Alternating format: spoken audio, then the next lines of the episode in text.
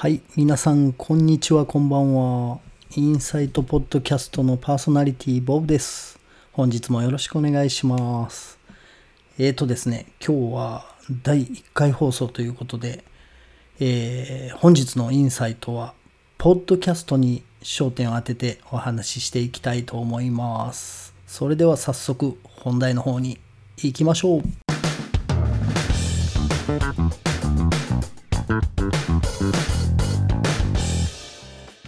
はい、それでは、インサイトエピソード01、えー第1回目のね、えーインサイトの収録になります。前回はね、あの、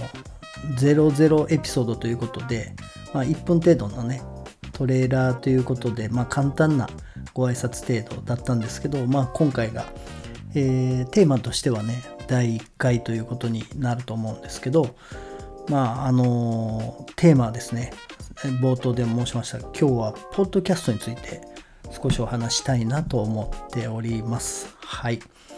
えーまあ、ポッドキャストと言ってもですね、えーまあ、どちらかというと皆さん、えーそのラジオ番組を聞かれるというケースが多いと思うんですけど、今回ね、お話ししたいなと思ってるのは、このポッドキャストの配信側のお話ですね。うん。意外と配信についてのポッドキャストって少ないのかなって思ったんですよね。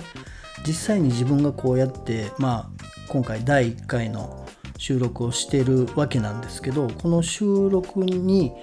えー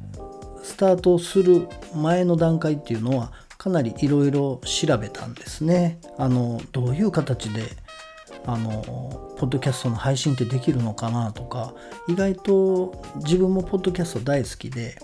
もうほぼ毎日もう何時間も、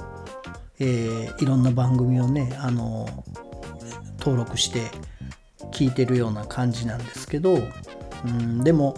配信自体ってどうやってやるんだろうって最初思っててまあインターネットとかね YouTube なんかでいろいろ How to とかもありますんでそういうの見ながらねあこうやって登録するんだとかこうやって配信するんだっていうのはね少し勉強してからあの今回配信することになりました。えー自分もねまだこうやってポッドキャストの配信者側の方に立つっていうことはもちろん今回初めてなんですけど、えー意外とスムーズにスタートできたかなと思ってます。はい。っていうのもその YouTube とかにもですね、えー初めてのポッドキャストの配信の仕方みたいなあの YouTube もいっぱいありますし、えー後でね、えー、と概要欄の方に今回僕が参考にさせてもらった YouTube のサイトさんとかのリンクとかも紹介させてもらおうと思うので概要欄の方からもしあの配信にもね興味持ってる方がいましたら見てもらえたらなと思うんですけど、えーポッドキャスト自体その配信者側の方もね無料で配信できますんで、えー気軽に始めてみれるんじゃないかなと思ってます。そういう気持ちでね僕も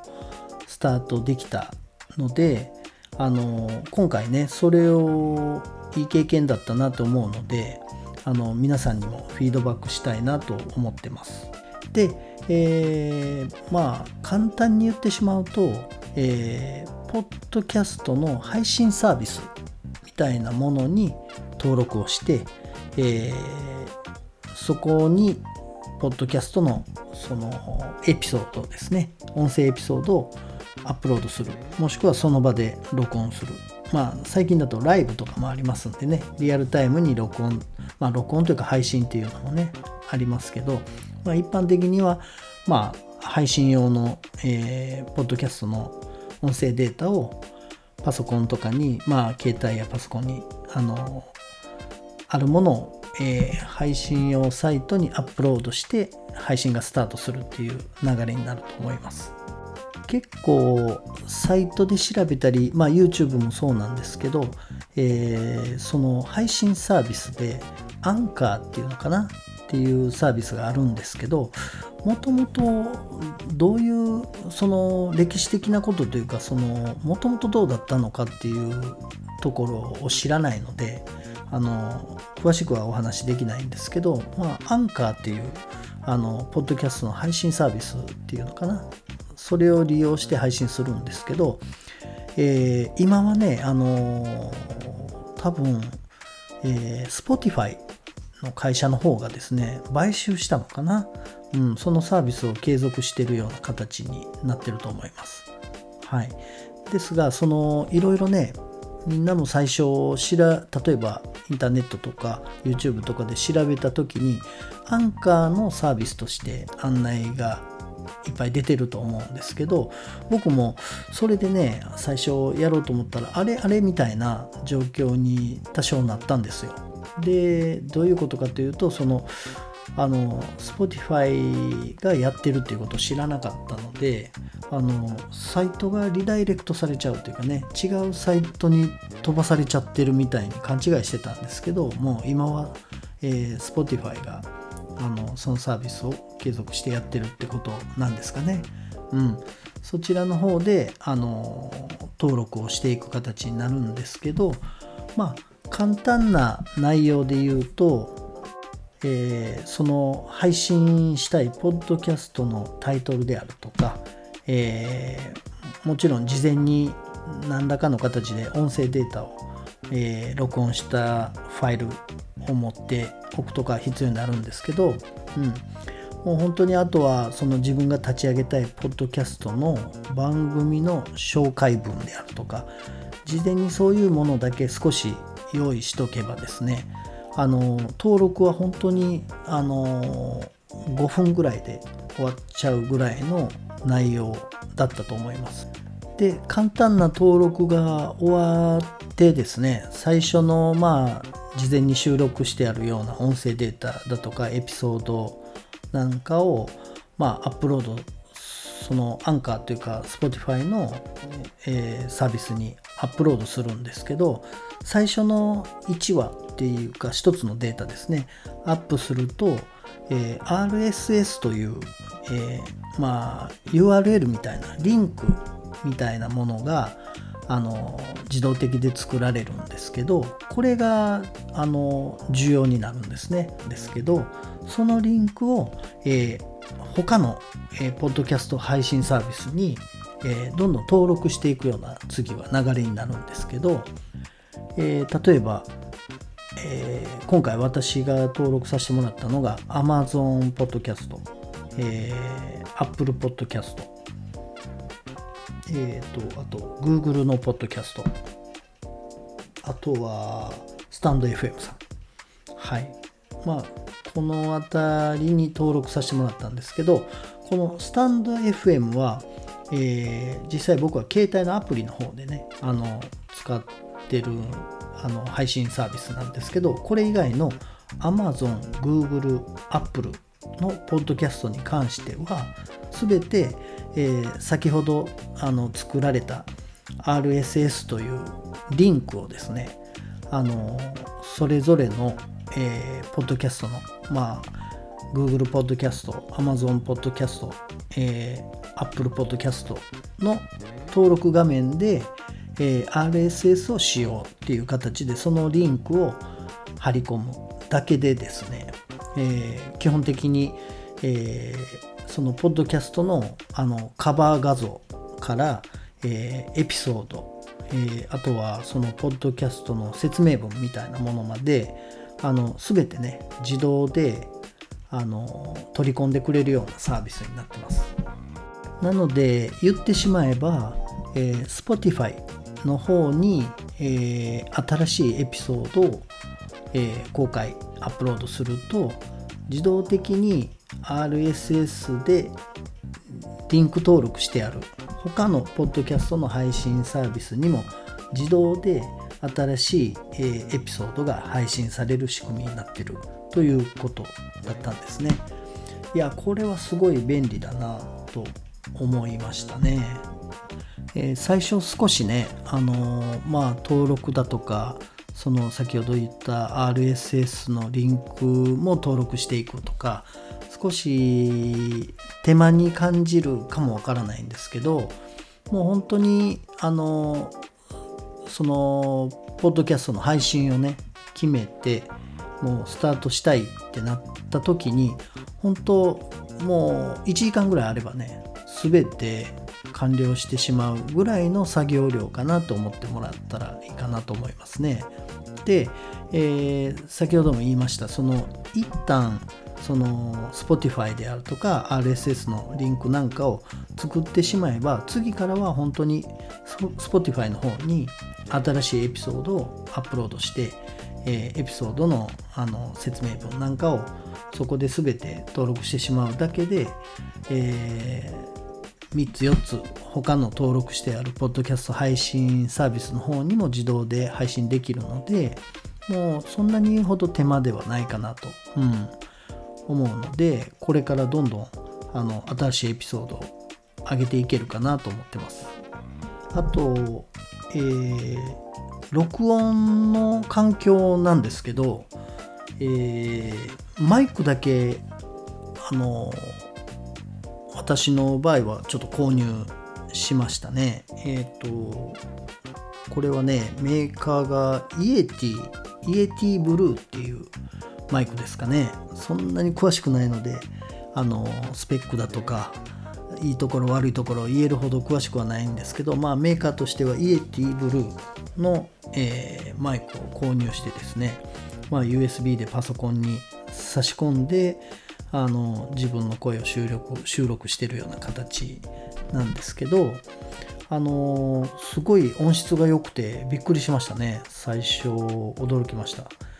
はい、あの気に入ってます。で、あの編集自体はですね、あの僕 Mac 使ってるので、Mac にもともと入ってるあの GarageBand っていうソフトですね。それを使って、えー、録音ボタンを押すだけですね。録音ボタンをポチッと押すだけで 基本的にあの収録できます。はい。それで録音したものをえー、ファイルに書き出して、まあ、書き出す時は MP3 ですかね MP3 の音声データに書き出したものを、えー、基本的にエピソードとして使ってるような状況です。えー、まだまだねその録音に関しても編集に関してもとにかく始めたばかりなのであの不慣れな状態ですがまあエピソードを重ねるごとにねあの技術的にもあの向上していきたいなとは思ってます。えー、以上ざっくりではあるんですけど そのまあポッドキャストの配信に関する最初によく分かってなかったところをあのご案内させてもらった形になるんですけど本当に今日ねお話しさせてもらった内容だけでほぼ同じようにポッドキャスト配信者になれると思いますので、うん、ごご興味ある方は是非あのチャレンジしてもらいたいなと思います。あの無料なんで、はい、コストお金もかかりませんので、うん、あのご興味持ってもらえれば簡単にスタートできるかなと思います。はい、えー、まあちょっとね配信のスタートの話を今回ね第1回のエピソードで取り上げさせてもらったんですけど本当ねこれは自分の記録としてもあの最初どうだったのかっていうのをまあ残せれるのもいいなと思いましたしでこのね自分が一旦やってみた経験をこういう形でねまたポッドキャストであのこれから興味持ってね始めたいなと思ってる方々にまあ少しでもねあそういう形でできるんだみたいなことがあの伝えられたら嬉しいなと思ってます。はい。ただこうやって第1回のねエピソード収録しながらさらに、えー、振り返りながら あの話してみたいんですけどいや本当にねこれ意外とあの喋るって難しいなっていうのを実感しますね。本当にあの毎日ポッドキャスト大好きで何十番組もあの聞いてるのでうんこんな感じかなみたいなのってなんとなく自分の中にはあったんですけどいざねあの録音ボタンを押してマイクの前であの喋ろうと思うとこんな難しいんだなっていうふうに思いました。はい。であの本当にねあのポッドキャスト配信されている配信者の方、まあ、芸能人の方とかもねいっぱいいますしもうもちろんその素人の方とかもいっぱいポッドキャストあの配信されてると思うんですけどやっぱりこの喋りのスキルって本当にもうこれは本当に一つのスキルだなって改めてあの再確認しました。で僕がそのポッドキャスト聞いてる中で本当にもう100番組ぐらい登録してるんじゃないかっていうぐらいもう聞きまくってるんですけどもうその中でじゃあどの番組の誰があのトークが上手かっていうふうに聞かれたらですね、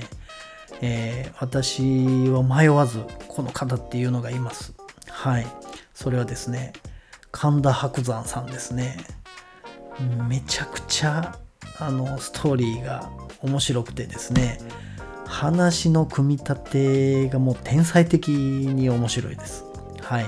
あの、まあ、今日配信のね、話を中心にさせてもらったんですけど、まあ最後で、ポッドキャスト自体のね、ちょっとおすすめというか、あの話の難しさっていうところから あの、まあ、これもあのインサイト僕たちの言うその気づきの部分で言うといや喋るのってこんなに難しかったんだっていう ところもまあ気づきの一つかなと思います。うん、で先ほど言いましたその神田伯山さんのあの話の組み立て方あと話のその強弱もうなんとかなんだよなっていうその あの伯山さんの独特のね言い回しとかもあの本当面白くてあのぜひねポッドキャスト聞いたことないっていう方は神田伯山さんで検索してもらうと出てくると思うんですけどあの話の勉強にもなりますんで是非あの聞いてみてください。はい。それでは少し長々とお話しさせてもらいましたが、えー、第1回のエピソードポッドキャストについてまあどちらかというと配信についてあの気づきがあったことを少しえー、配信させてもらったような形ですかね。はい。はい。いや、また、あの、トークの勉強もしておきますので、えー、これに懲りずですね、あの、第2回のエピソードも、あの、楽しんでいただけるように頑張りますので、今後ともよろしくお願いします。それでは、インサイドポッドキャストパーソナリティボブでした。またね。バイバイ。